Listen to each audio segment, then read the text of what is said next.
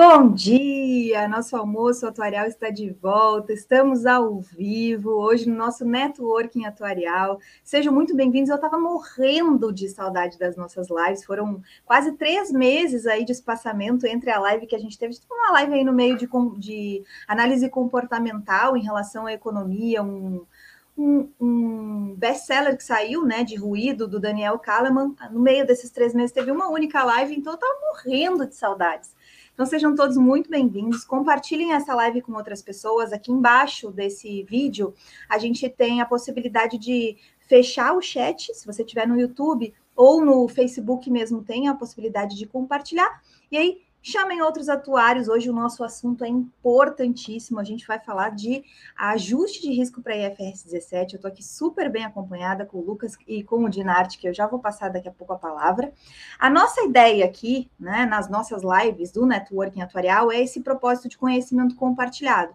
Então a gente precisa ampliar nossa possibilidade de entendimento do conteúdo atuarial. A gente vai ver hoje, especificamente, que no final da live eu vou abrir a, a, a turma 5 da, do meu curso de IFRS 17 mas a gente vai ver hoje que esse, essa, essa possibilidade de entendimento que existe hoje tem uma oportunidade incrível no mercado. O nosso movimento aqui tem o objetivo de fazer esse impacto na evolução de todos nós como seres humanos, seres sociais, né, que tem um conhecimento de um conjunto de técnicas de ciência, de habilidades aí de gestão de risco que realmente pode ser utilizado no nosso network atuarial para criar conexões, para fazer que a gente traga cada vez mais solução de problemas, solução de gargalos sociais, empresariais e tecnológicos. Então, dessa forma, a gente consegue cada vez ampliando a atuação do atuário no Brasil e no mundo, né? Hoje existem, a gente está cada um no lugar hoje, e assim como vocês assistindo de cada um de uma cidade, se você quiser colocar aqui no chat qual é a sua cidade, coloca aqui para gente. Já vi que o Jonathan está aqui, boa tarde,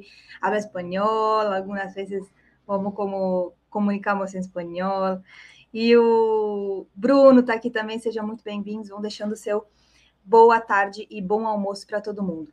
Lucas, por favor, vou te passar a palavra primeiro. O Dinarte já é antigo aqui do canal, vou deixar ele para depois. te apresenta, por favor, para gente. Claro, claro. Bom, pessoal, boa tarde aí. É um prazer estar com vocês novamente. tive uma participação numa, numa outra live aqui do DFRS 17, mas esse aqui é um assunto que eu tenho carinho pessoal com ele, que eu acho que é um assunto que nós, como atuários, temos que é, é, encabeçar isso. E Maris, obrigado pela oportunidade, obrigado aí por, pelo tempo mais uma vez. E um bom almoço aí. Daqui a pouco a gente vai fazer o nosso aqui, mas vocês, um bom almoço para vocês. Verdade, né, Lucas? Sabe que eu fico brincando aqui que uma participação é gratuita, duas também, a terceira vocês recebem um boleto, tá? Um boleto daqui de casa, pode ser da internet, pode ser. Essa é uma brincadeira que eu vi no podcast Os Sócios da Malu e do Bruno Perini, que eles brincam dessa forma, exatamente dessa forma. E aí eu falei, olha, é uma boa ideia, imagina, já, já, já, já faz uma, não é distribuição de lucros, é distribuição de custos. Brincadeiras à parte, depois eu te mando o Mas boleto, pode mandar sim, tá, pro Ginardi, tá? Por favor. porque eu acho que ele já está na terceira. Te apresento Mas, um Então a gente vai ter que fazer um próxima live para cálculo de PDD, tá? Porque se for começar a distribuir boleto aqui, aí é um problema, viu? tá ótimo. Vocês vamos. Você quer te apresentar um pouquinho, Dinarte, por favor? Claro, o, o Maris, então, de novo aí, obrigado pelo convite, tá? Sou Dinarte, sócio líder aqui da, da prática atorial da PwC, né? É, obrigado mais uma vez pelo convite, sempre muito bom estar aqui com você, com, com todo o pessoal e a comunidade atuarial, né? É, e aquilo que a gente estava falando um pouquinho antes de entrarmos aqui, né, Maris? É sempre interessante falarmos desses temas e divulgarmos esses temas no, no mercado porque a norma está aí, o desafio está aí, né? A gente precisa de gente capacitada, né? Então, gente assistindo o curso, assistindo as lives, então é importante, é importante a gente dividir, divulgar esse tema é, para todos nós e para a comunidade atuarial, né? Então, obrigado mais uma vez aí pelo convite. Imagina, canal sempre aberto. Vamos lá? Opa! A gente tem o conteúdo aí, tá com vocês a palavra sem mais delongas, como eu diria, vamos para o nosso assunto de hoje. Legal. Então, bom, eu vou começar aqui é, mais uma vez aí, boa tarde a todos, né? Então, hoje a ideia, eu e o Lucas, é, a gente foi incumbido aí desse desafio de falarmos um pouco desse tema, né, de, de ajuste de risco, né? Todos aqueles que talvez de alguma forma, eu imagino que o nosso a nossa audiência acredito que seja bastante heterogênea, né? Então, que é uma coisa que a gente tem visto no mercado, a gente vê aí é, um público já bastante avançado no, no, nos temas e de forma geral de FRS 17. A gente vê, vê outros grupos ainda é, no começo aí desse, desse desafio. Isso tem muito a ver, né? Ainda com o contexto que a gente tem é, local no Brasil, do próprio regulador, isso é normal, né? Então, é, como é que hoje nós, atuários, convencemos o lá alta administração em falar em FRS 17, sendo que a alta administração olha e fala: peraí, por que, que eu vou fazer isso hoje se ainda né, é, não tenho que cumprir essa ou aquela ou aquela outra etapa? Né? Então, isso vira, um desafio dobrado. E por isso, às vezes, essa heterogeneidade que a gente tem muitas vezes nas discussões de FRS 17. Né? Então, por conta disso, é, a, a, ideia é a gente fazer um começo aqui um pouco mais introdutório e depois trazermos assuntos aí, perguntas, né? Que nós temos visto um pouco no mercado e nos nossos, eu e o Lucas aqui, é, de forma direta, a gente atua bastante nos projetos de, de implementação. Então, quais são as dores, né? Algumas dores e aí específicas em relação a ajuste de risco, né? Onde é que estão talvez os maiores desafios? É, Quais são, talvez, as principais dúvidas ou confusões, até eu vou, vou usar esse termo, né, que surgem quando a gente está falando de ajuste de risco? Então, a, a, a, é um tema é, muito rico. O Lucas falou um pouquinho na, na, na fala inicial dele, de fato, é, ajuste de risco talvez é um assunto que, que, que, os atuários, né, e não vejo como ser diferente, mas o, o, o, o time atuarial, né, ele tem que, tem que estar à frente e, é, na, minha, na minha visão, é, talvez um dos temas do contexto atuarial mais complexos em relação ao IFR 17, que é uma norma mega complexa, né? Mas então a gente tem uma norma complexa, onde a gente tem um tema que talvez seja, do ponto de vista atuarial, um dos mais complexos, que é o ajuste de risco. Então, vamos começar dessa forma. É, por favor, participem, perguntem é, acho que é legal sempre a troca aí com todos, a, é, a, a, dúvida de um pode ser de todos, né? Então, aqui, é, de forma breve, a nossa agenda ela vai passar por uma introdução ao conceito do ajuste de, de risco não, finan não financeiro, vamos falar disso um pouquinho, né? É, vamos nos aprofundar ali, então, a, a, entre a relação né, do ajuste de risco é, e demais parcelas do fluxo de caixa. Então, como é que essas coisas interagem, né? Como é que, como é que se dá essa relação? E aí o que a gente falou dos desafios, né? Vamos falar um pouquinho ali dos desafios é, que nós vemos hoje na prática. Então, o que, que aparece quando a gente está na prática de uma, de uma implementação da norma? Então, pode passar, Lucas, por gentileza. Então, aqui, pessoal, talvez na, na forma aí do, do, do, conceito né, de ajuste de risco, então, como eu falei, vamos dar um passinho atrás antes de mais nada. Vamos lembrar o seguinte: Ajuste de risco ele é um componente é, é, do modelo de do, do, modelo de mensuração de FRS 17, né? Então, não vou ficar investindo muito tempo agora em, em, relação aos modelos de mensuração, mas todos aqueles que já ouviram um pouco aí de, de FRS 17 se lembram do modelo do BBA, o modelo geral, né? Aquele modelo de implementação geral, que é o primeiro que a norma trouxe, né? Depois ela trouxe as suas derivações mas a gente tem um modelo padrão, que é um modelo construído em blocos, né? E por que em blocos? Porque esse nome? Exatamente por conta dessa figurinha que está aí na tela. A gente tem esse modelo trabalhando nesses blocos, né? Então, componentes de fluxo de caixa, depois a gente tem um componente de taxa de desconto e o ajuste de risco, que é o bloquinho que a gente vai conversar um pouco mais hoje, né? Então, o ajuste de risco ele é um dos itens do BBA. Né? Então, é, ele está ali nesse, nesse, nessa forma estruturada de ser calculada, e um desses, desses blocos é o ajuste de risco. E o final que a gente tem é a CCM, que vocês vão se lembrar aí, né? aqueles que já viram, é onde a gente chega ali por diferença no nosso cálculo é, do, do, do, das, das, nossas estimativas, né? Então, vamos só marcar duas figurinhas aqui que eu queria uh, lembrar a todos. É o seguinte: vamos lembrar primeiro do fluxo de caixa, né? Onde o fluxo de caixa ele está construído na nossa melhor estimativa. Então, se vocês lerem, assistirem alguns alguns vídeos aí que, que circulam né, em relação a, a, a BBA, a, a gente está, ou em relação ao FRS 17, os fluxos de caixa, vocês vão lembrar que eles sempre estão construídos na, na, na, na, na melhor estimativa.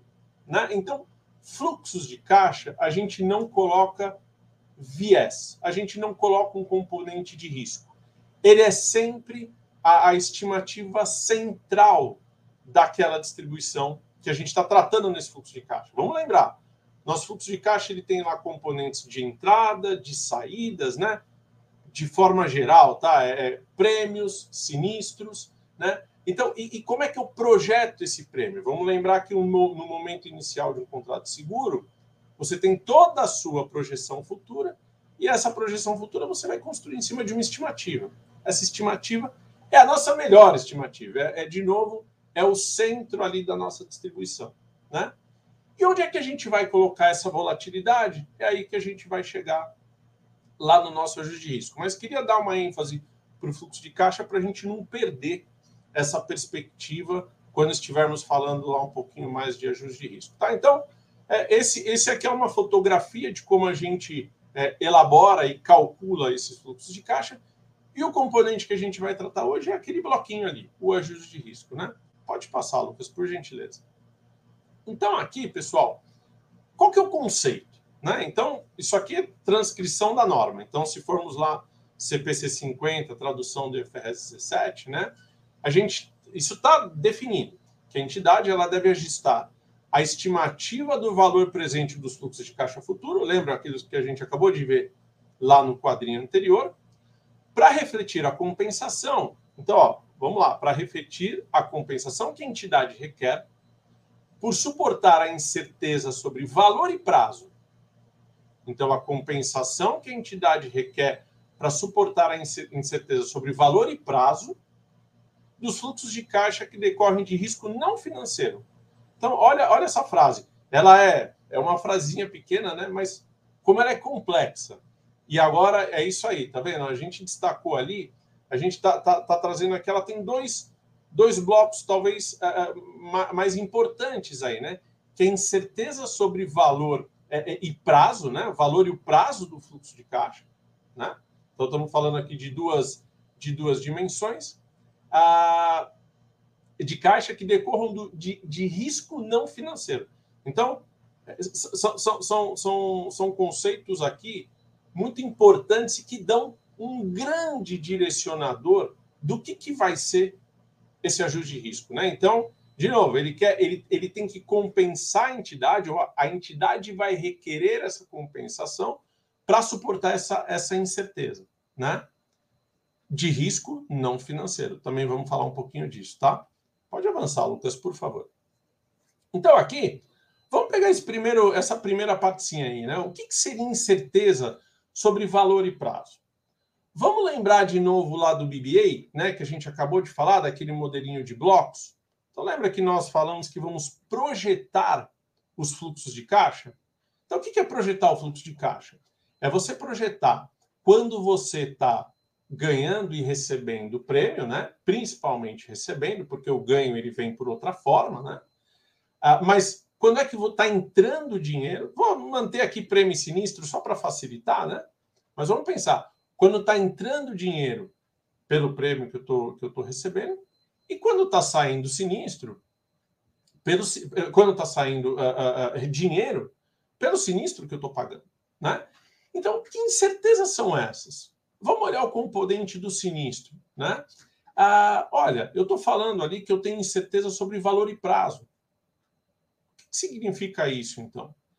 Daquela projeção que eu estou fazendo, né, essa, essa projeção dos recebimentos e pagamentos do fluxo de caixa, eu tenho certeza, eu vou trabalhar com a minha melhor estimativa. Né? Eu estou trabalhando, de novo, com o meu centro ali da, da, da, minha, da minha distribuição.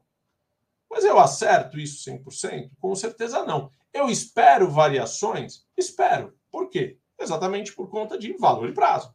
Então vamos pensar, né, por exemplo, em ramos massificados, onde a gente tem lá um número gigantesco de, de, de, de, de apólices, né?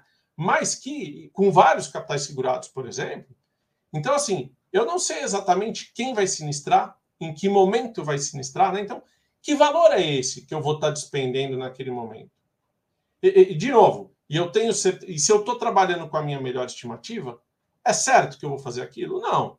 De novo, para massificados, talvez ainda, e a gente vai falar isso um pouquinho mais à frente, talvez é muito mais é, é, é mais é mais fácil acertar, mas ainda assim é uma aposta, né? Os fluxos atuariais todos são apostas, né?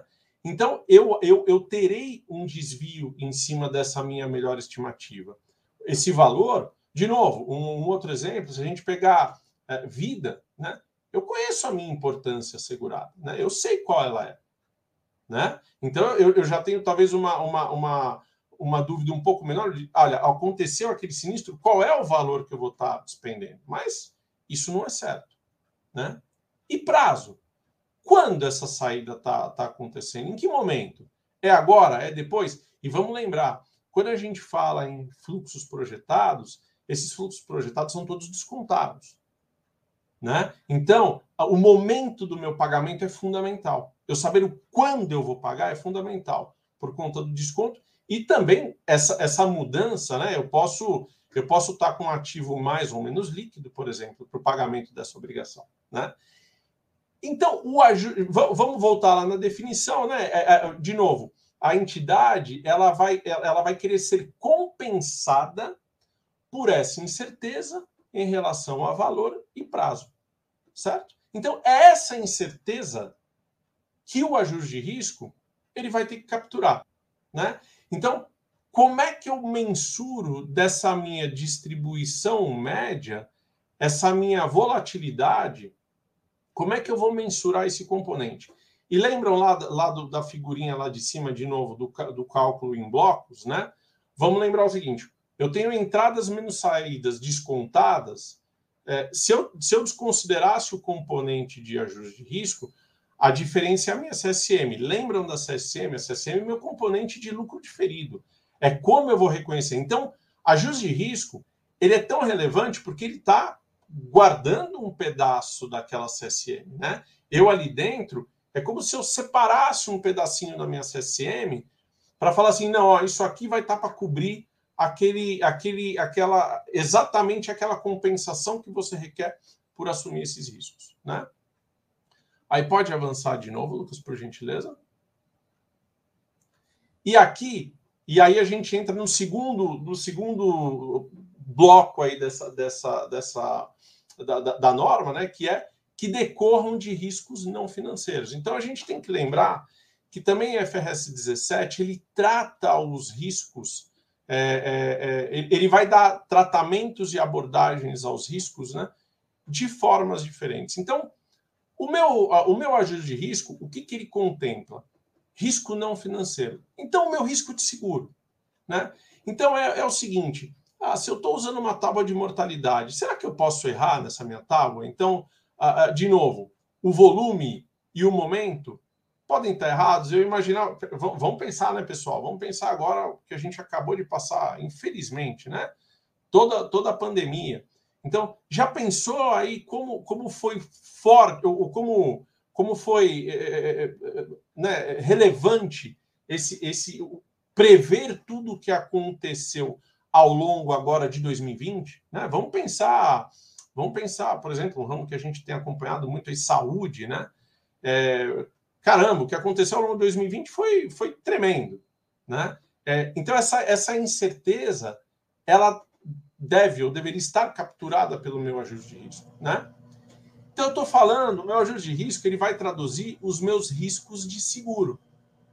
Então, ah, puxa vida, e por que, que eu estou colocando risco de seguro? Exatamente por conta dessas incertezas que podem vir da minha tábua de mortalidade errada, da minha errada não, né? Mas que desviam da tábua que eu tô que eu tô colocando como a minha melhor estimativa. como a minha sinistralidade, a minha frequência ou a minha severidade, que eu vou que eu vou ter um desvio ao longo dos, dos meus acontecimentos, como, por exemplo, a minha taxa de, de permanência dos, dos meus clientes. Né? Então, eu posso ter clientes que permanecem mais ou menos dos meus contratos, a, a cancelamento. Né? Então, todos esses componentes relacionados a, a, ao meu risco de seguro, eles estão contidos no meu ajuste de risco. Diferente, por exemplo, do risco da minha taxa de desconto.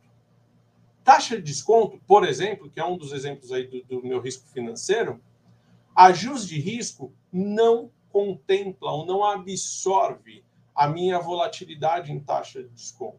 Isso é um outro componente num outro capítulo.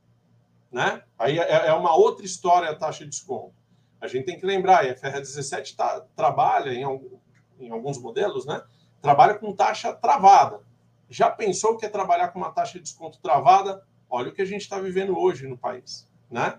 Então, mas felizmente a ajuste de risco não está aqui para fazer frente a essa volatilidade. Isso, é, isso, é um, isso é um outro capítulo, né? Então, mas riscos financeiros não estão contidos, assim como riscos operacionais, né? Então, o ajuste de risco ele está fazendo frente a todos os meus componentes de seguro.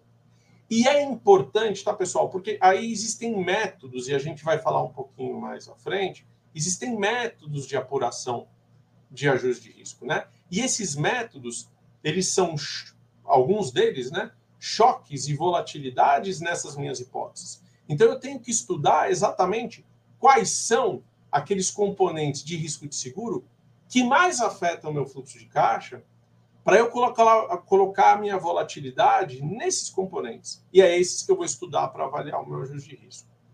Tá bom? É, Lucas Mares, qualquer, é. qualquer comentário, fiquem super à vontade.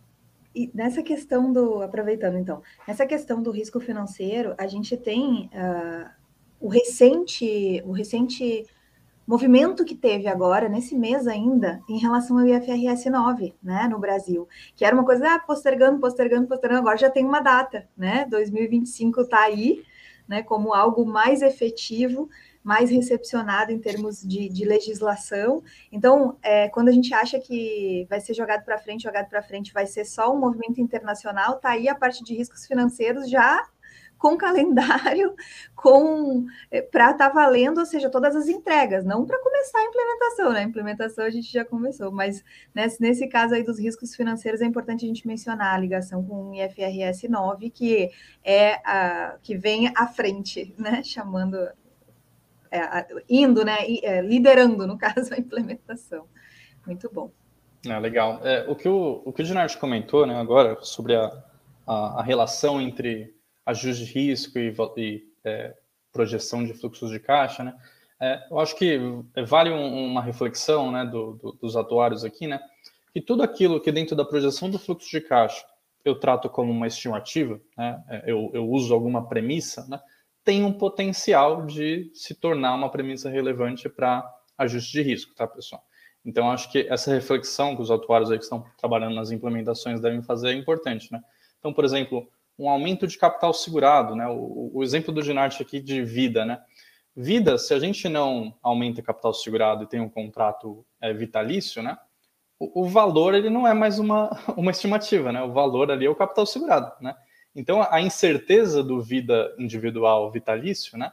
É uma incerteza relacionada ao prazo, se dá pela, pela expectativa de tempo de, vida futuro da tábua.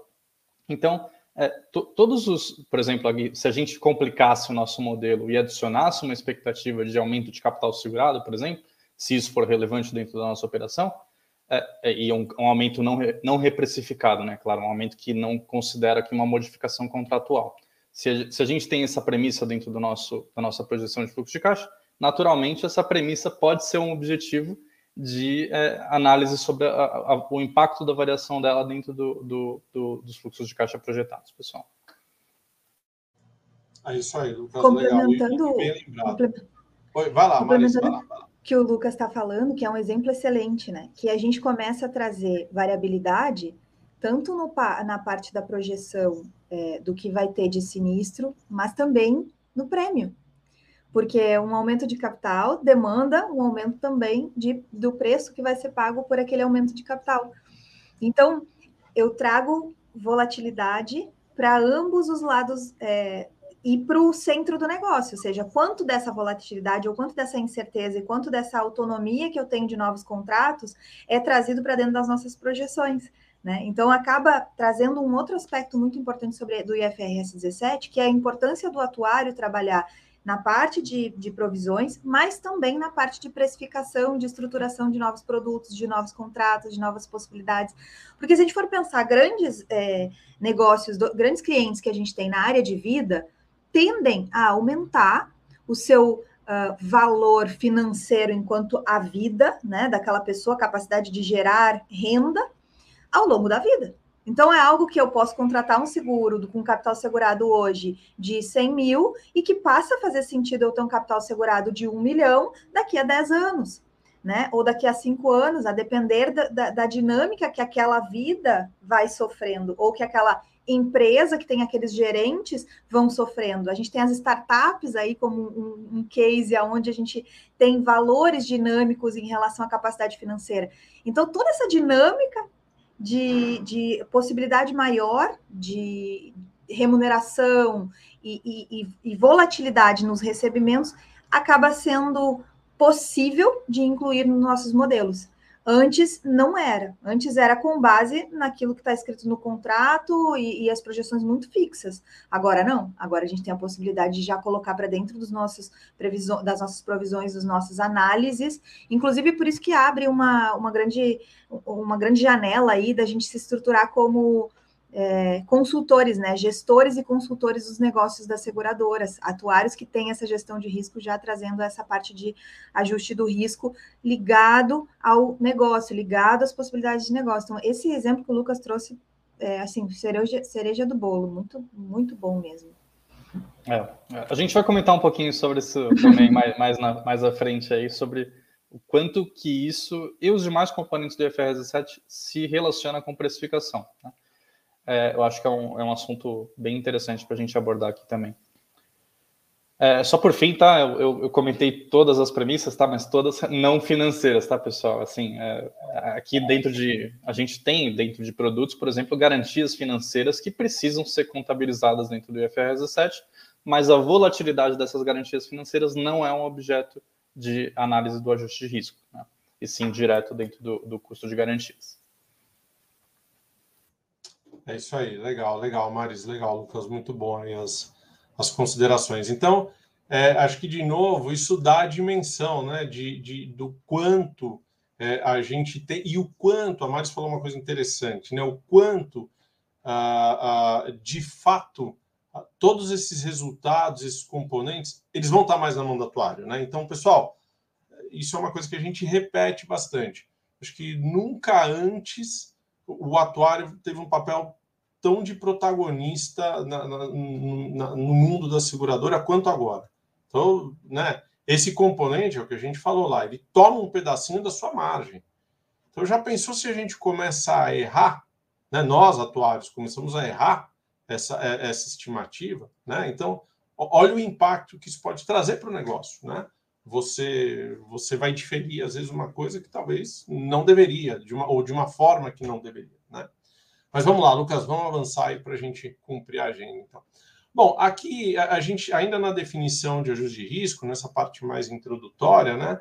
Ah, de tudo que nós falamos, então, o, o, conceito ele é até um pouco intuitivo, né, pessoal? Ah, ah, então, ajuste de risco, se ele quer capturar né, essa volatilidade em cima da, do, do meu uh, do, do, centro da minha da minha distribuição lá dos fluxos de caixa, ele sempre é, é, é, você vai esperar maior ajuste de risco para ramos ou, ou, ou, ou, tipos de negócio que possuam menor frequência, né, maior severidade, né? Então a, a chance de você ter uma dispersão fora da, da, da tua média em negócios como esse é muito maior do que em outros negócios, né? Então você vai ter você vai ter a, a, a possibilidade, né, é, de trabalhar isso com, com, de forma talvez muito mais assertiva em, em, em, em, produtos aí massificados do que quando a gente fala em grande risco.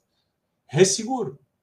Né? Olha só o desafio. O desafio para as resseguradoras. O desafio daquele contrato, o desafio do, do, da parcela de resseguro que você tem, que você tem que tratar ela como um portfólio específico. Né? Olha só a seguradora tendo que calcular isso tudo aqui para o contrato de, de, de, resseguro. Olha só que coisa interessante. Né? Então, é, é, mas de novo, de forma intuitiva, esperamos uh, níveis né, de, de ajuste de risco para tudo aquilo que a gente tem, maiores para tudo aquilo que a gente tem menor previsibilidade e vice-versa. Né? Então, aí, é o que os statesmen estão falando. Né? Então, baixa frequência, alta severidade, maior ajuste de risco do que o inverso. Né? Fluxos mais curtos, então você espera acertar muito mais em fluxos mais curtos do que fluxos mais longos. Né? Então, já pensou quando a gente está falando lá na LIC, naquele componente de, de, de, de, de sinistros já ocorridos que estão sendo regulados, e ele às vezes tem uma, uma cauda de regulagem muito mais longa, né? até você fazer o pagamento. Já pensou como é que vai ser apurar isso, esse componente? Né? Então, é, é só para dar um pouco de, de cor aí no, no, no desafio é, em relação a esse a esses temas. Ah, os comentários aí bacana, é. pessoal. É, é isso aí. Aí, ó, esse protagonismo exponenciou, né? Ótimo para a profissão. Aí o Rafael também está colocando aqui sobre as iniciativas e alicerçado em excelentes profissionais que vocês são. E tem uma, o, o Jonathan está aqui, tá aqui também, né? E a FRS 17 combina, e FRS 17 combina uma mensuração atual das responsabilidades contratos é, constantes no balanço, né, com o reconhecimento do lucro durante o período em que os serviços são prestados. Muito legal que o Jonatas, Jonatas me mandou uma mensagem falando que tinha é, culpado uma dessas, dessas inúmeras vagas aí depois de ter estudado alguns dos materiais que a gente disponibilizou.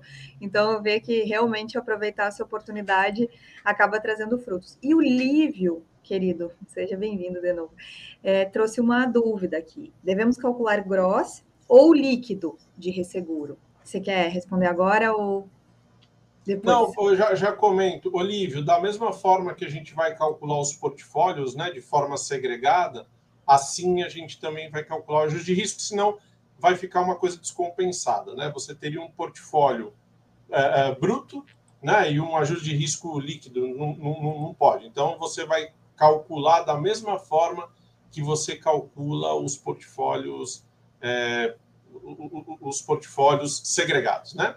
É, bruto e resseguro, tá bom? Então, acho que essa, essa é a resposta. Vamos avançar, Lucas? Senão a gente não, não atende o tempo aqui. É, a gente podemos lá. Bom, aqui só alguns, alguns exemplos tá, que a gente trouxe de notas explicativas. Então, além de toda a complexidade e desafio no cálculo do ajuste de risco, né, a, a, a gente, além de tudo isso, a gente vai ter que explicar essa complexidade para o mercado. Olha que coisa bacana, né? Então, já não é fácil calcular, não é fácil explicar para a companhia, a gente vai explicar para o mercado, né? Não é, obviamente, não é no, no, no detalhe, né? Mas nós vamos ter que divulgar é, itens como é, qual a forma que a gente está calculando, qual o apetite de risco, porque a companhia, vamos pensar, né, pessoal? Se a gente fala em ajuste de risco, a gente pensar numa, numa metodologia como o VAR, por exemplo, né? o VAR, você vai ter você vai ter o nível que você quer medir é, de ajuste de risco, que é onde você, inclusive, vai ver qual é o, o volume de contratos que ultrapassa essa medida e vai te dar o componente de ajuste de risco, né? vai te dar, inclusive, o volume. É, Para isso, você define um apetite a risco. Né? E mais, a gente tem que lembrar um outro ponto super relevante. Ajuste a risco, nós calculamos ele a nível entidade. Então você apura ele no, no teu portfólio, mas você ganha benefício de, de, de acumulação de risco. Né? Então, se você tem riscos que se correlacionam de forma distinta, esse benefício dessa, dessa correlação de risco, ela te traz benefício no nível entidade. Então, toda, toda essa complexidade vai ser, vai ser requerido né, a nós divulgarmos. Então, aqui é mais para chamar a atenção o seguinte, de que além do desafio todo da, da, da técnica do ajuste de risco, a gente ainda vai ter os, os, itens de divulgação. Tá? Então, são só alguns exemplos aqui que a gente queria dividir com vocês. Aí, Lucas, pode avançar e acho que agora eu já passo para você. Lucas, vai lá. Tá bom. É, bom, pessoal, a gente combinou com a Maris aqui que dá para falar três dias e dá para falar 40 minutos, né? Eu vou tentar ser rápido aqui para não ocupar muito mais o tempo aí da, da live. É, a gente vai falar aqui sobre os, os, dois últimos assuntos, né? Depois dessa introdução que o Dinarte muito bem fez aqui. Né? A gente vai falar sobre a relação, é, explorar um pouco mais né, a relação que a gente já comentou do risk adjustment com os demais componentes aqui do, do, dos fluxos de caixa de comprimento, né? É, então a gente já explorou aqui que, por exemplo, premissas relacionadas à, à, à projeção dos prêmios futuros, né? É, tem potencial aqui de se tornar algo para estudo dentro do, do, ajuste de risco. As nossas saídas têm potencial para se tornar é, é, estudo para o ajuste de risco. E a gente quer voltar aqui, né, é, um pouco na faculdade, né, e falar aqui de precificação one-on-one aqui, né? Então, é, prêmio de seguro, tá, pessoal? É, por que, que a gente quer falar sobre isso agora, né? A gente quer, é, por mais que a gente não, não é, esses assuntos são novos, né? É, talvez tenha algumas coisas dentro da, da, contabilidade atual, dentro do processo atual de precificação, que é, podem nos dar um direcionamento sobre é, o conceito de ajuste de risco, tá? Por mais que ele não seja de forma explícita presente na nossa, no nosso balanço hoje, muito provavelmente ele está incluído dentro da nossa PPNG, por exemplo, né, o ajuste de risco da nossa LRC. Então, eu vou, vou trabalhar aqui com, com, com, a nossa definição de prêmio de seguro aqui, dando um abraço aqui para os nossos professores, né, é, de precificação one-on-one. É, mas o, o, prêmio de seguro ele tem um propósito né, de cobrir as nossas despesas, né, então sinistros e despesas relacionadas a sinistros, cobrir o nosso custo de comercialização, ele precisa pagar os nossos corretores, precisa pagar nossos distribu distribuidores, precisa pagar a nossa estrutura administrativa e operacional, a estrutura da seguradora, né? E é, com, depois de tudo isso, ele precisa trazer um lucro operacional para a gente, né? Então, é, se eu puder fazer uma relação bem próxima aqui disso com o, o, o slide anterior, sobre os nossos fluxos de entrada, né? Naturalmente, prêmio de seguro é um, um fluxo de entrada dentro do, do, do IFRS 17, então nós projetaremos esse prêmio de seguro é, com base nas melhores estimativas que a gente tem sobre as informações atuais. Projetaremos sinistros e despesas relacionadas também, né? É, projetaremos os nossos custos de comercialização, só que agora, né, dentro do IFRS, a gente não, não precisa ser limitado ao custo de, de comercialização que a gente tem hoje dentro da SUSEP. Né? Então, provavelmente, por exemplo, parte da nossa estrutura comercial pode ser é, é, é é, destacada como uma despesa com aquisição, né?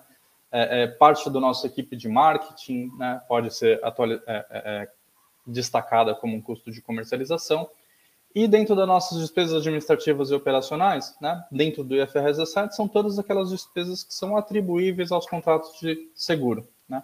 Então, parte da nossa despesa com faturamento, então a, a nossa equipe de faturamento dentro da, da, da seguradora nossa, é, é, nossa equipe de nosso aluguel, no, no, o que, que a, a, gente até brinca, né? O que, que não entra aqui como despesa é, é administrativa é, atribuível ao seguro, né? São aquelas despesas que é, toda seguradora entra, né? Mas com exceção de algumas despesas que não são realizadas para a operação, né? Naturalmente, né? Então tem algumas despesas, por exemplo, não quero nomear aqui muitas, mas por exemplo, desenvolvimento de novos produtos, né? É, é, é, são, são é, despesas que a gente ainda não tá, não deveria atribuir aos contratos que a gente tem emitido hoje, né? Mas, é, por exemplo, eu até esqueci de comentar, né? Sinistros e despesas relacionadas também pode absorver um pouco do que a gente chama hoje de despesa administrativa, né? Com a despesa com, com a nossa área de sinistros. Então, existem aqui despesas administrativas que podem estar nessa categoria de despesas com sinistros. Bom, pessoal, esse é o nosso prêmio. Né? Nosso prêmio tem esse objetivo de, de é, é, de atender tudo isso, né? Então, pagar todos os nossos custos e trazer um, um lucro para a seguradora, né? Então, é, assim, perdendo bastante informação por generalização aqui, a gente pode falar que é, a nossa CSM, o nosso ajuste de risco, o nosso valor presente do fluxo de caixa, talvez esteja contido, né, com algum grau aí de, de análise sobre essa frase que eu vou dizer, né, talvez esteja contido no nosso, no nosso na nossa PPNG hoje, né? nas nossas provisões hoje. Né? É, e aí, quando a gente explora essa primeira caixinha, né? Que é a nossa caixinha de, de sinistros e despesas relacionadas, a gente vai dar um foco aqui nela, né? Porque a gente sabe que o, o atuário, né? É, o atuário de precificação, ele dificilmente precifica o sinistro, né? Porque quem precifica sinistro geralmente tem um, um prejuízo, né? Então a gente precifica sinistro e adiciona alguma margem de segurança sobre a nossa estimativa de precificação de sinistro. Né? O nosso prêmio de risco, é, é, eu, eu entendo que a equipe de precificação não trabalha com uma visão de melhor estimativa como o atuário de reserva trabalha. Né? A nossa equipe de precificação aqui, ela, ela é responsável por adicionar aqui uma margem de segurança sobre essa, essa projeção de sinistros. Né? Então, será que essa margem de segurança é algo que está sendo estudado hoje nas, nas implementações do IFRS 17 como um indicativo de um ajuste de risco que já tem hoje dentro do prêmio? Né? É, eu sei que o trabalho não é tão simples assim, né? a gente precisa estudar isso tudo a nível de companhia. A provocação aqui é, é, é sobre a existência desses conceitos dentro de de conceitos que a gente já conhece, né? É, então, é, essa margem de segurança, ela hoje é totalmente implícita dentro da contabilidade, né? Da contabilidade ela é implícita, mas dentro da precificação, ela talvez não seja é, tão implícita assim, talvez ela seja explicitamente alocada para o meu prêmio, né? Então, essa provocação também é importante aqui para a gente analisar. E né, é, essa margem de segurança hoje, né, que isso é um ponto importante, né, ela é reconhecida dentro da minha variação de PPNG, né, dentro do meu prêmio ganho. Então, o meu prêmio ganho hoje, quando eu reconheço o resultado, ele reconhece é, é, pelo período prestado, né, então pelo período de serviço prestado, é, de acordo ali com o prorata dia, né, ele reconhece é, parte do que a gente hoje chama de risk adjustment no IFRS 17, né, ele reconhece uma parte dessa dentro do meu reconhecimento de prêmio ganho. Então, é, essas provocações que a gente coloca aqui são, são é, reflexões que eu acho que o atuário que está participando de uma implementação deve fazer, é, talvez um pouco para ajudar né, no, no, no é, até no convencimento com a alta administração, no, no, relacionamento desses conceitos aqui com, com, com, com o, o, o, contador. Né? É, é, é um, é um caminho interessante aqui para a gente explorar. Né? pessoal, a gente tem três frases aqui para colocar como desafios de, de, na aplicação prática do Risk Adjustment, né? Que eu acho que são três frases aqui que elas. É... Bom, a primeira endereça um problema, né? Que é um problema que eu vou comentar adiante. O segundo é uma oportunidade, né? É, dentro da, da, da, das seguradoras. E o terceiro aqui é uma, uma primeira, um primeiro indicativo aqui de transição, tá, pessoal? É, o primeiro ponto aqui é sobre upskilling. Então, a gente precisa é, garantir que os nossos profissionais sejam capacitados dentro desses conceitos, né? Então, não estou é, dizendo aqui só atuários, mas atuários, administração, todo, todos os stakeholders aqui do, do, do, do IFRS 7, eles precisam estar acostumados com esse tema, né? Então, até usuários externos, por exemplo, né, investidores, investidores vão poder agora comparar apetite a, a riscos de diferentes seguradoras, né? É, como que a gente se comunica com, com o investidor é, é, dessa forma? Né? Será que é, as interpretações deles podem prejudicar o, o, valor da nossa ação, por exemplo? Né? É, segundo ponto aqui, pessoal, é um, um, investimento em infraestrutura tecnológica que vai precisar acontecer é, para suportar esses cálculos novos. Né? Então, a gente está falando aqui de simulações, a gente está falando de projeções de capital, a gente está falando de testes estatísticos de aderência de, de premissas, por exemplo. E, além de tudo, isso agora, é, na precificação não tinha esse problema, né? Que a, a nossa margem não era explicitamente contabilizada, né?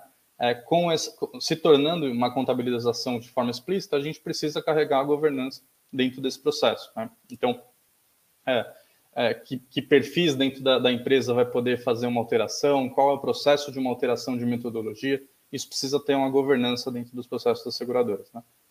E por fim, acho que é um, é um ponto aqui de, de, uma reflexão também que a gente quer trazer, que foi fruto aqui de uma conversa minha com um atuário muito competente semana passada sobre essa live, né? É, que é sobre um possível aqui dinheiro novo, tá? É, é, no nosso balanço de transição, que esse dinheiro novo pode impactar o, o, o, o, nosso PL ali de transição, né? Esse dinheiro novo, vou explicar um pouquinho melhor, tá? É, como eu comentei, né? A nossa reserva de prêmio hoje talvez já carregue parte do, do ajuste de risco da, da, da LRC, né? Só que a gente, é, uma provocação que a gente faz aqui é que talvez o ajuste de risco da LIC, né, dos sinistros ocorridos, né, é, talvez ele já tenha sido reconhecido como resultado, né? E aí na, na transição, é, como a gente tem que colocar isso de forma explícita, talvez a gente desreconheça isso por meio de, de um ajuste ali na, na, na, no patrimônio líquido da transição. Então, esse dinheiro novo, né? Claro, tem uma série de dinheiros novos aqui que vão se, se talvez é, é, se equiparar com ajustes a menor, né? Mas esse ajuste dali que é um ponto interessante que a gente quis trazer aqui para vocês também como potencial dinheiro novo é, dentro das provisões atuariais das seguradoras. Bom, pessoal, é isso. Maris, desculpa aí o tempo, mas acho que, é, que cumprimos o objetivo aqui da agenda. Imagina, a gente tem que agradecer vocês por esse tempo, por essa exposição. Esse é um tópico importante e essencial dentro da norma, né? E FRS, o ajuste de risco, digamos assim, é naturalmente é uma das partes que a gente mais tem apreço, pelo menos quem gosta de previsão e, e de fazer as provisões, né, os cálculos das provisões e gosta de trabalhar com previsão, vai olhar para o ajuste de risco e ai, finalmente isso daqui vai é, ir adiante, vai para o balanço, vai sair da minha mesa, vai sair de dentro do meu computador, vai sair de dentro da, dos meus cálculos só. Eu, eu, eu vou mostrar para todo mundo onde é que está o risco desse negócio, né? Então, quando vocês fizeram a exposição agora, acho que isso ficou muito claro. Eu agradeço imensamente aí a exposição de vocês. E eu, eu tenho mais uma última pergunta aqui que eu acho que era relacionada à resposta que você deu antes aqui, se pode haver ou não independência de risco entre os. Pode não haver, no caso, né? Independência de riscos entre os portfólios, e aí foi para o Dinarte aí, e prospectar essas dependências não seria mais prudente? Que aí é, tem uma caixa que se abre aqui de análises que podem ser feitas de clusters e de. Mas responde aí, Dinarte. É, exatamente, Maris. Não, é o que você está falando, e assim, no fim do dia, né? É, a, a, por exemplo, essa, essa interdependência ou não, ela já é algo que deve, a ser considerado, ou que deveria estar considerado, e aí é um ajuste que a gente pode ter hoje entre IFRS 4 e 17, de riscos similares, né? Porque riscos similares deveriam estar em caixinhas é, é, é, geridos de forma similar, deveriam estar já nas mesmas caixas, né? E com alguma ou independência total ou parcial dos, dos demais componentes, né? Então, isso pode surtir efeito, sim, é, no fim do dia, na apuração é, do próprio ajuste de risco. E aí, você pode ou não tomar benefício né, dessa, dessa, dessa, dessa correlação, né? Se não, o problema é o seguinte: aí o, o todo vai ser, às vezes, a, a soma simples das partes. E, e, e, aí é como nós falamos: ajuste de risco é um componente. É, né, é, até existem discussões em relação a isso, tá, pessoal? Mas não vamos entrar nisso aqui agora.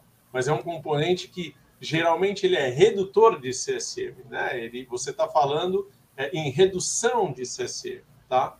É, dessa forma, se, se ele está mensurado aí, né, e, e, e superavaliado, a grande questão é, você vai reduzir tua CCM e vai liberar esse ajuste de risco é, de forma, às vezes, não, da, não com a mesma característica do tua CCM, né?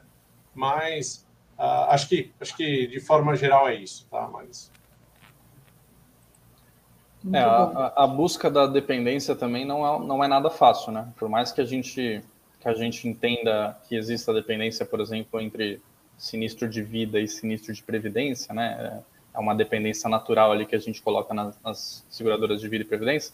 É, achar essa, essa, essa cópula é, um, é um, um trabalho muito grande também dentro das seguradoras, né? Então, até para se aproveitar do benefício da diversificação, o, o, cálculo não é simples, né? Então, o processo é bem complexo é, é, talvez algumas seguradoras optem pelo caminho do não aproveitamento até por, por, por, simplificação das estruturas de cálculo.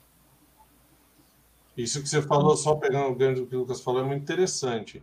É, de fato, o correlacionamento desses riscos, às vezes, é, no, no processo do, do, do cálculo e, a, né, e, o agrupamento, esse realmente é um desafio que ele tem se apresentado aí, né, Lucas, nas, nas experiências que a gente tem tido, de forma prática, né? É isso aí, muito legal. Muito bom. O Ivan, querido, diretor do IVA, está aqui conosco, dando parabéns também. Jorge, seja muito bem-vindo, querido especialista, também em FRS 17, está bem próximo de alguns processos. E aí ele comenta aqui, né, e faz um, uma pergunta. Há também ajuste de risco no passivo para sinistros incorridos. Né? Muda alguma coisa em relação ao ajuste de risco calculado para o fluxo de caixa de cumprimento? É, você, você você, por exemplo, no sinistro ocorrido, né, Jorge? Talvez vou começar aqui, Lucas, aí você me complementa. O, no sinistro ocorrido, Jorge, talvez é esperado às vezes uma já uma maior maturidade, né, do, do sinistro, porque você já está um passo à frente. Quando você está lá na tua LRC, esse sinistro sequer aconteceu. Então, a probabilidade de você ter um desvio em cima desse componente é maior. Lembra, a gente falou num dos itens lá em cima que o, o, o tempo é um indicador, né? Tempos mais longos, uh, espera-se um ajuste de risco maior e vice-versa. Então, quando você já está na LIC, que o teu sinistro já ocorreu, espera-se, não estou falando que é, tá? Mas espera-se uma menor volatilidade nesse componente, né? Então, acho que sim, tá? Acho que a tua pergunta é boa e acho que sim, é, é vai, vai, mudar talvez um pouco nesse sentido, né?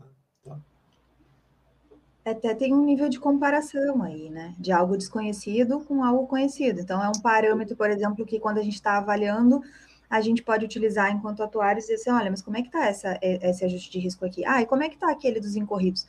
Então, quando eu olho o histórico, e aí tem teoria da credibilidade também à nossa disposição, para a gente ter uma, uma modelagem adequada. Né? É...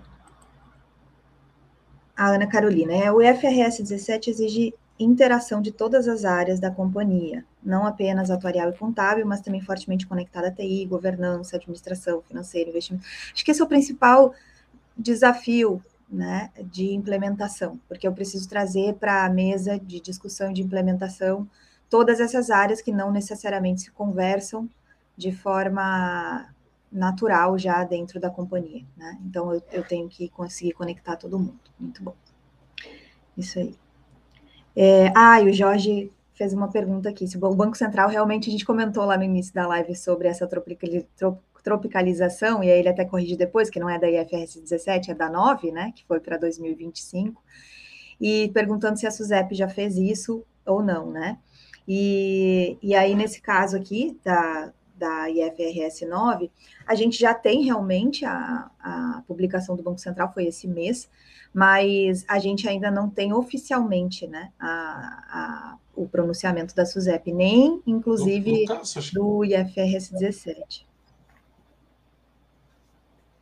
Você ia falar, Lucas? Não, Maris, fui eu. Eu acho que eu caí ah, aqui, voltei. Desculpe. Então a gente ainda está assim, mas tá, o movimento está aí, né? O dado que o Banco Central faz um, um, um avanço em relação ao IFRS 9, o IFRS 17 fica na mesa também.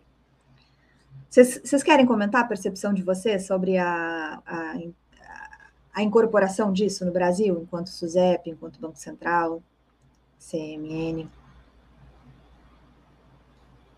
Mas eu caí um minutinho, eu perdi a pergunta. Se você quiser começar, Lucas, eu complemento. É, não, acho que a Maris perguntou agora sobre perspectivas de adoção do IFRS 17 sobre regulador local, né? Eu acredito que tenha tido algumas, algumas interações com o mercado e, e, e a SUSEP em relação a isso, né? mas pessoalmente aqui eu não tenho visibilidade sobre, sobre aprovação no curto prazo.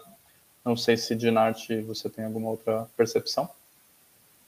É, pessoal, acho que essa é a pergunta de um milhão de dólares, né? Todo mundo quer saber. É, que acho que assim a, a, a, gente entende, eu acho que é a SUSEP não é a SUSEP à toa, né? Eles não estão lá à toa.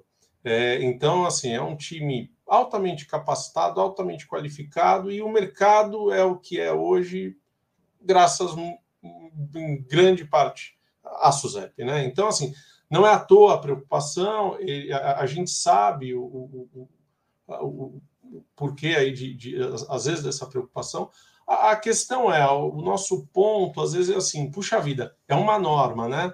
para padronizarmos e compararmos tantas coisas, será que ficar de fora ou, ou ficar parcialmente de fora é, é, é, faz sentido, né? Então, sermos uma ilha aí no, no, no, mar de FRS 17, né? Essa é um pouco, eu particularmente, né? Um pouco do que eu, eu, eu fico me perguntando às vezes em relação a esse tema. Então, de forma objetiva, não, eu acho que todos acompanhamos aí bastante de perto as discussões e, e a Suzep nunca se furta em colocar, né? E tá, e tá, e tá discutindo o tema, mas enfim, eu acho que é, é uma coisa para a gente, acho que torcer, torcer porque eu acho que o IFRS 17, com todos os desafios que ele traz, é um bruta de um, de um, de um passo e um avanço em muitos sentidos, né? Muito bom. O Jonathan está Jonathan tá trazendo aqui, além da identificação de portfólios de contratos de seguro emitidos ao início sujeitos a riscos semelhantes e gerenciados conjuntamente, tem que ter a separação de contratos onerosos e não onerosos. Muito engraçado, fiz uma publicação sobre isso, né? Porque às vezes quando a gente não está próximo dessa desse entendimento, e tem uma comparação que eu gosto de fazer, é que uh, o que, que, é oneroso e o que, que não é oneroso. Como a norma não, não, não, não vai na especificidade de como fazer, o que fazer e tudo mais, ela traz conceito, é uma norma principiológica, né? É, Oneroso é quando falta, uh, sobra risco, né? E terminou o dinheiro.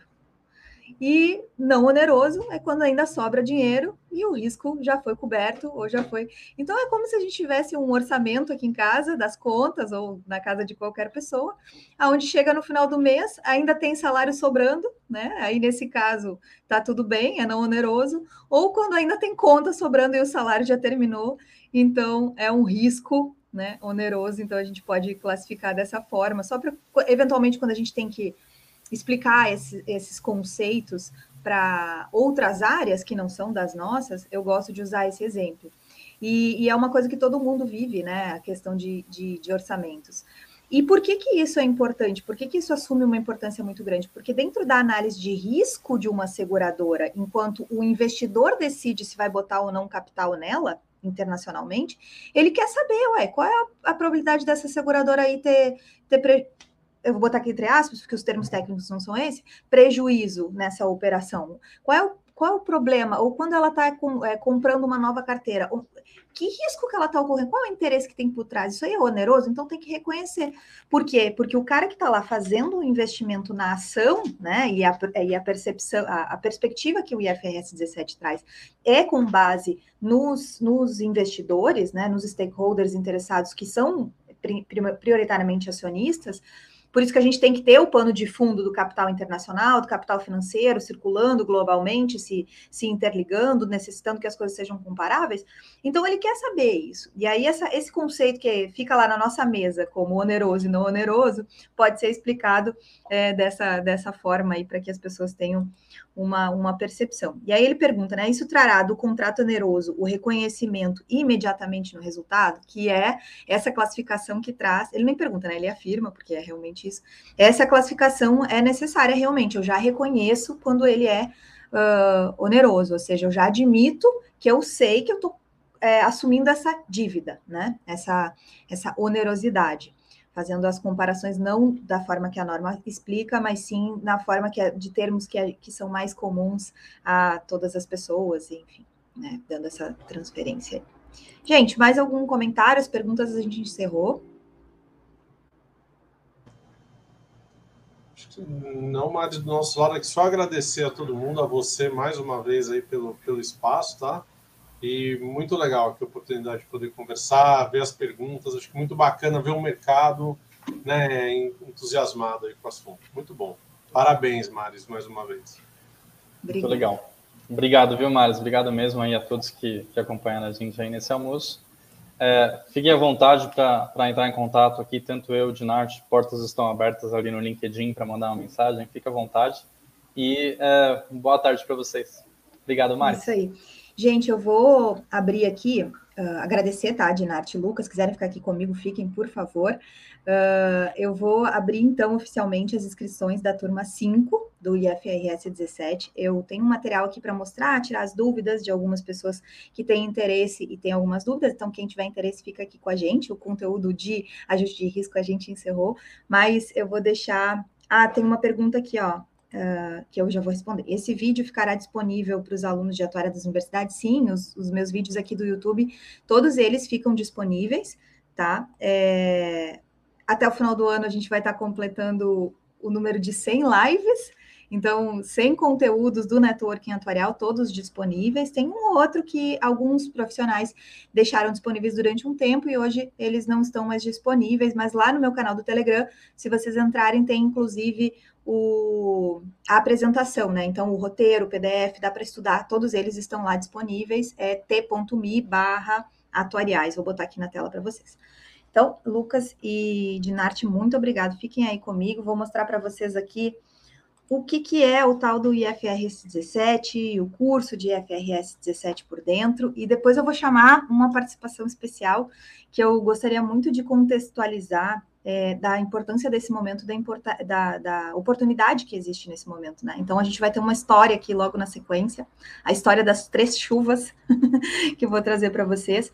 Mas aqui o que, que é, né? O curso online do IFRS 17, o que, que tem de conteúdo programático lá dentro? é, como é que ele está montado. A gente tem esse objetivo aí de promover os conhecimentos para capacitar todos os profissionais, então eu não estou focando especialmente nos atuários.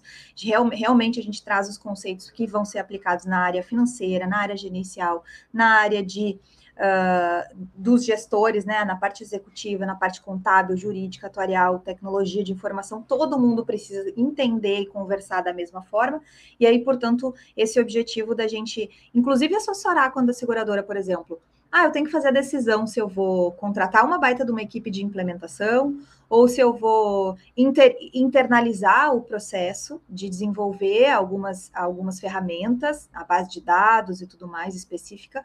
Então, essa implementação por sistemas ou essa implementação por contratação de consultorias e com sistemas prontos, essa e toda essa decisão né, é, pode ser também a, assessorada com base no conhecimento que está dentro do curso. E aí a gente tem esse conteúdo programático aí que está na tela, então a gente aborda todos os pontos, né, os conceitos de percepção de risco para o Brasil, a convergência para os padrões internacionais contábeis, eu faço uma comparação com o IFRS 4 e aí uma explanação do que, que eu estou desenvolvendo na minha tese do doutorado, depois, uma separação, como é que funciona a separação de componentes de um contrato de seguro, o que, que eu tenho que separar lá dentro, como é que eu faço é, classificação e mensuração, o que, que a norma traz, né? O nível de agregação que a norma aborda, etapas do processo de agregação, modelo geral de mensuração, que aí foi, foi o que a gente falou logo no início, fluxo de caixa de desconto, fluxo de caixas futuros e descontos, ajustes ao risco financeiro, margem de serviço contratual, né?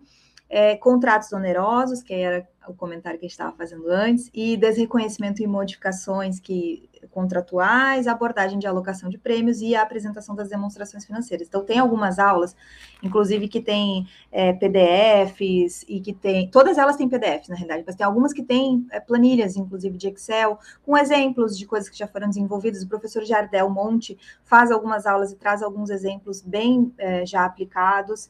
Então, não são aulas só comigo, tem aulas também com o professor Jardel.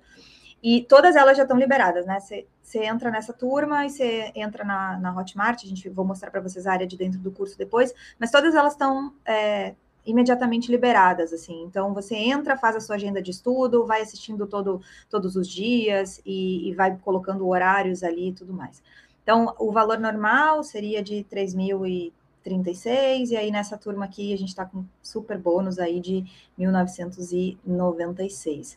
A gente é, nesse, nessa oportunidade aí que existe, né, a gente sempre coloca aqui a importância de, beleza, tem um certificado, ah, eu preciso fazer certificação é, em alguma, algum órgão profissional, tem certificado? Tem, tem certificado, lá dentro a gente é, consegue conferir se o aluno assistiu todas as aulas ou não, então é, é possível fazer isso, né, então tem um certificado aí de pelo menos oito horas e mais duas horas de horários de bônus. Deixa eu ver aqui, mais de perguntas frequentes. Esse material aqui, todo está disponível num grupo de, de WhatsApp, no LinkedIn, então vocês podem procurar para ter acesso também a todo, todas essas dúvidas frequentes que existem. Se vocês tiverem alguma dúvida específica, podem colocar no site que eu respondo também. Eu vou colocar o link, né, para quem quer uh, fazer, entrar nessa turma. E eu vou chamar agora por favor, essa história das três chuvas é uma história que inspira, né? Que às vezes a gente não percebe uma oportunidade. E aí eu vou chamar meu querido excelentíssimo Ian Bering. Amor, conta pra gente a história, por favor, das três chuvas. Um prazer estar aqui com vocês. Eu fico feliz em ser apresentado como contador de histórias, né?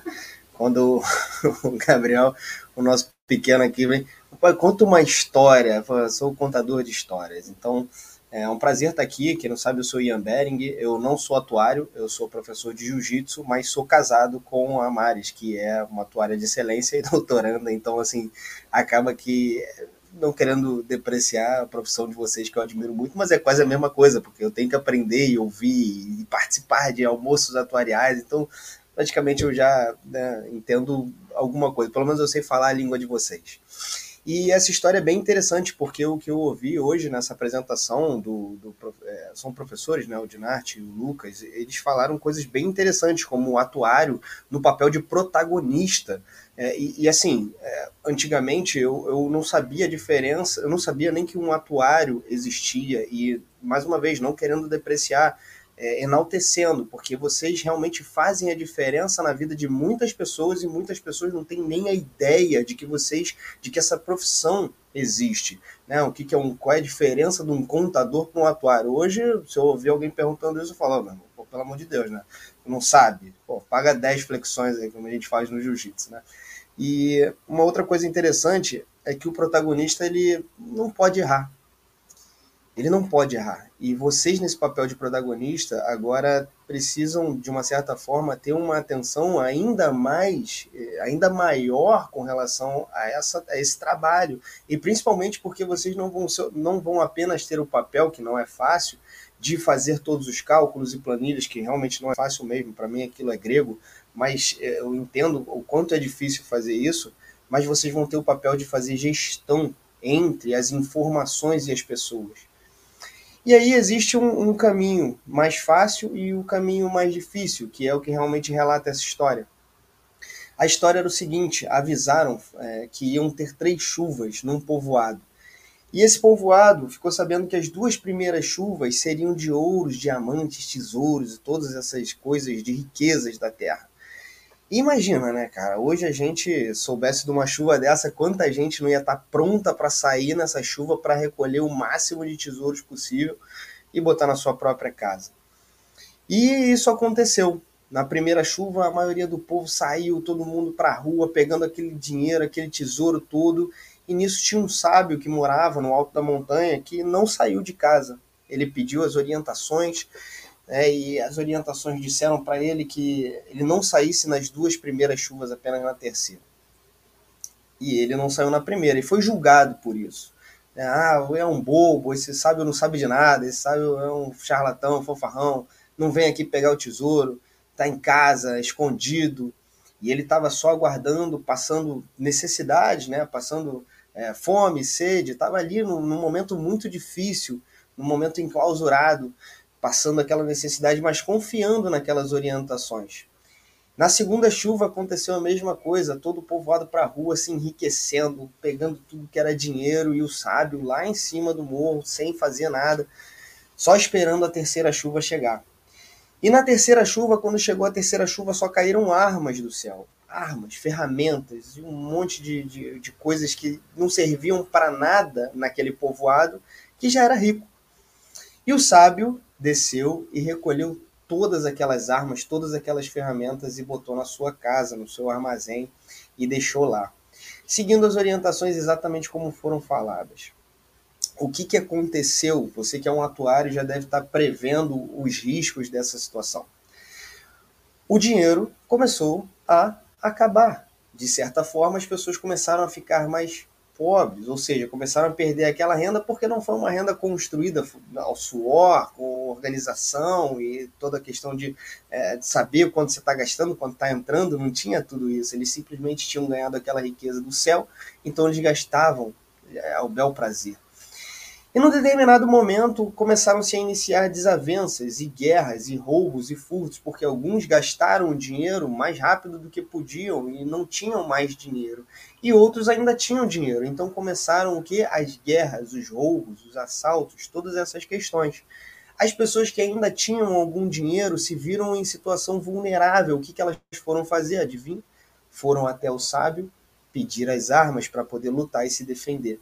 Nessa hora, o sábio que tinha sido julgado, criticado, tinha sido né, esculachado, o cara tinha sido chamado de tudo quanto era nome, foi o cara que salvou a vida dessas pessoas vendendo as armas. E adivinha qual o preço ele botou nas armas? O preço que ele quis. Por quê? Porque ele detinha as armas, ele detinha o poder da compra e da venda ali. Então ele, ele supria a demanda da forma que ele queria. E para que, que eu estou contando essa história aqui para vocês? Porque essa história é muito importante no momento de vida que a gente está. Um momento onde a maioria das pessoas está satisfeita com o seu salário, está satisfeita com os seus ganhos, está sem, né, sem muita busca, sem muita procura, está satisfeito do jeito que está. Só que o que acontece é o seguinte: o sábio é aquele que está ali dedicando a, o tempo para estudar. O que, que, são as ferramentas, as armas?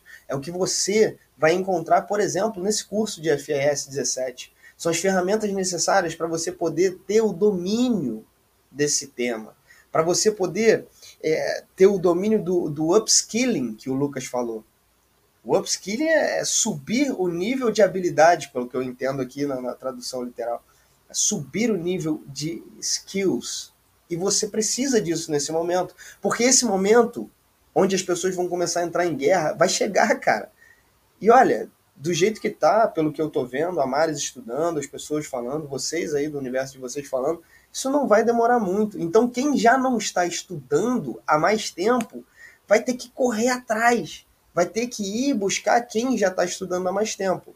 E aí, o que, que eu posso dizer? Não é porque é minha esposa, é porque a Mari está fazendo um doutorado defendendo a tese baseada nesse tema. Há quatro anos eu acompanho ela nessa, nessa briga, nessa batalha, nessa guerra, nesses estudos, enfurnada em casa, estudando, se dedicando, quebrando a cabeça, passando noites em claro, para desvendar todas as situações e dominar esse tema com profundidade para poder entregar isso da melhor forma e num conteúdo online, num conteúdo onde você não precisa vir até o Rio de Janeiro para estudar com ela, que você não precisa pagar passagem aérea, estadia, alimentação e a palestra dela. Não que você não possa fazer isso, é interessante também, mas você tem o benefício de poder acessar do seu celular, do seu tablet, do seu computador de forma virtual, se enfurnar na sua caverna estudar até que a hora da guerra saia e você seja um dos profissionais mais bem pagos, mais valorizados do mercado. Por quê? A demanda né, aumenta, a oferta também. Era essa a história que eu queria contar. E muito obrigado por ouvirem. Espero que tenha ajudado. E, cara, esse curso realmente eu vi as gravações e tá fantástico. Obrigada, eu adoro essa história. Essa história é muito significativa para o momento que a gente está vivendo. E o atuário ele é muito capaz de fazer provisões é, matemáticas, mas também de previsões para ocorrências nos futuros, no futuro em relação a oportunidades. E aí tem uma grande oportunidade realmente, a gente está na turma 5 do IFRS 17, vou mostrar para vocês aqui como é que é a área de lá de dentro do curso, né? Porque como é isso, tá? Mas onde é que está esse curso? Onde é que estão essas coisas? Então eu vou é, mostrar aqui para vocês como é quando você entra no curso, aonde é, como é que é a guia, como que você enxerga lá dentro. Então tá aí, ó. Esse aqui, deixa eu ver se está aparecendo para vocês. Aqui é a página, né? IFRS 17 seguros.club.hotmart.com. É a parte da área de membros, aí você é, recebe um login na hora que você faz a aquisição do curso. E aí, aqui na lateral, na, na esquerda, tem as boas-vindas, então tem a primeira aula, que tem uma aula aqui de programação, de quais são as, o que, que a gente vai ver no curso inteiro. Depois a gente entra na parte de concepção de percepção do risco para o Brasil, são divididas em, aula 2 é dividida em três partes, justamente para vocês terem aulas uh, que vocês conseguem assistir, retornar, voltar. Então, por exemplo, aqui, é, a gente consegue ver quais são as definições dos contratos, quais são as definições detalhadas, consegue vir aqui, ó, aumentar, assistir um pouco mais rápido, assistir com uma qualidade menor, se eu quiser assistir em algum lugar onde é que eu tenho, estou com internet é, é, mais limitada, assistir em grandes resoluções, se eu quero colocar na TV, espelhar ele na TV para conseguir assistir. Então, é, a gente consegue fazer todas essas, essas esses entendimentos aí, esses estudos de forma facilitada. A gente tem materiais também, ó, uh, o CPC 00, o IFRS 17 traduzido, é, a, o PDF utilizado da, na aula 2, em todos os materiais a gente tem, a gente pode seguir nas aulas, todas elas disponibilizadas para vocês.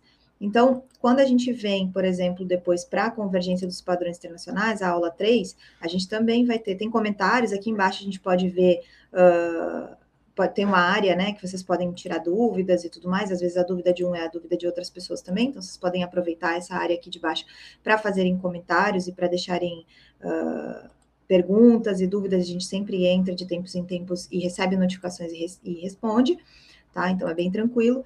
E deixa eu pegar uma das, das aulas aqui, acho que esse modelo geral de mensuração aqui, que vai ter um material, hum, é na próxima aula, vai ter um material interessante extra, né, com arquitetura de sistemas, tá? Eu quero saber esse daqui, ó, fluxo de caixas, um, um material. Eu quero mostrar para vocês um deles que inclusive tem aqui, planilhas. Uh, não, não é esse. Tem muita aula aqui, tudo detalhado. Esse aqui. Aqui, ó. Uma, nesse caso aqui, nessa aula, a gente utilizou é, uma aula junto com o Ricardo, né? Querido também com a gente aqui. E aí a gente utilizou uma, uma planilha extra, um material extra. E aí, quando a gente faz isso, a gente utiliza também a, o Excel para mostrar os cálculos das coisas que foram feitas e também disponibiliza para vocês, tá?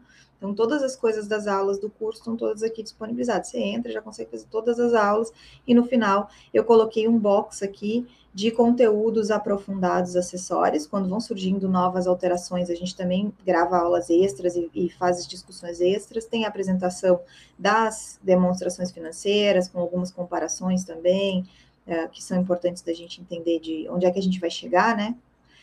Quando a gente começa a implementar a norma. É, então, essa parte de exemplos demonstrativos aqui também é um caso onde existe uma planilha com um caso resolvido também. Então, tudo para dar o norte necessário para a implementação, e independente se você é um atuário aprofundado que vai liderar ou que vai compor uma equipe de implementação, ou se você é algum outro profissional que também tem uh, de alguma das outras áreas. Né? E o box 3 aqui de bônus é as lives de conteúdo de FRS 17, com, que estão disponíveis de forma organizada aqui, de diversos locais, tanto do, do, do IASB, quanto dos outros materiais que são importantes que vão saindo, que às vezes estão descentralizados e aqui a gente encontra ele de forma centralizada. Tá, gente? Tiverem mais alguma dúvida, opa, podem me falar que eu vou estar à disposição, podem me chamar lá no Instagram. E é isso. Estão abertas aí as inscrições para a turma 5. Como eu gosto de falar, te vejo online e na próxima segunda-feira a gente tem a live aqui de segundas no nosso networking atuarial. Te vejo lá. Até a próxima.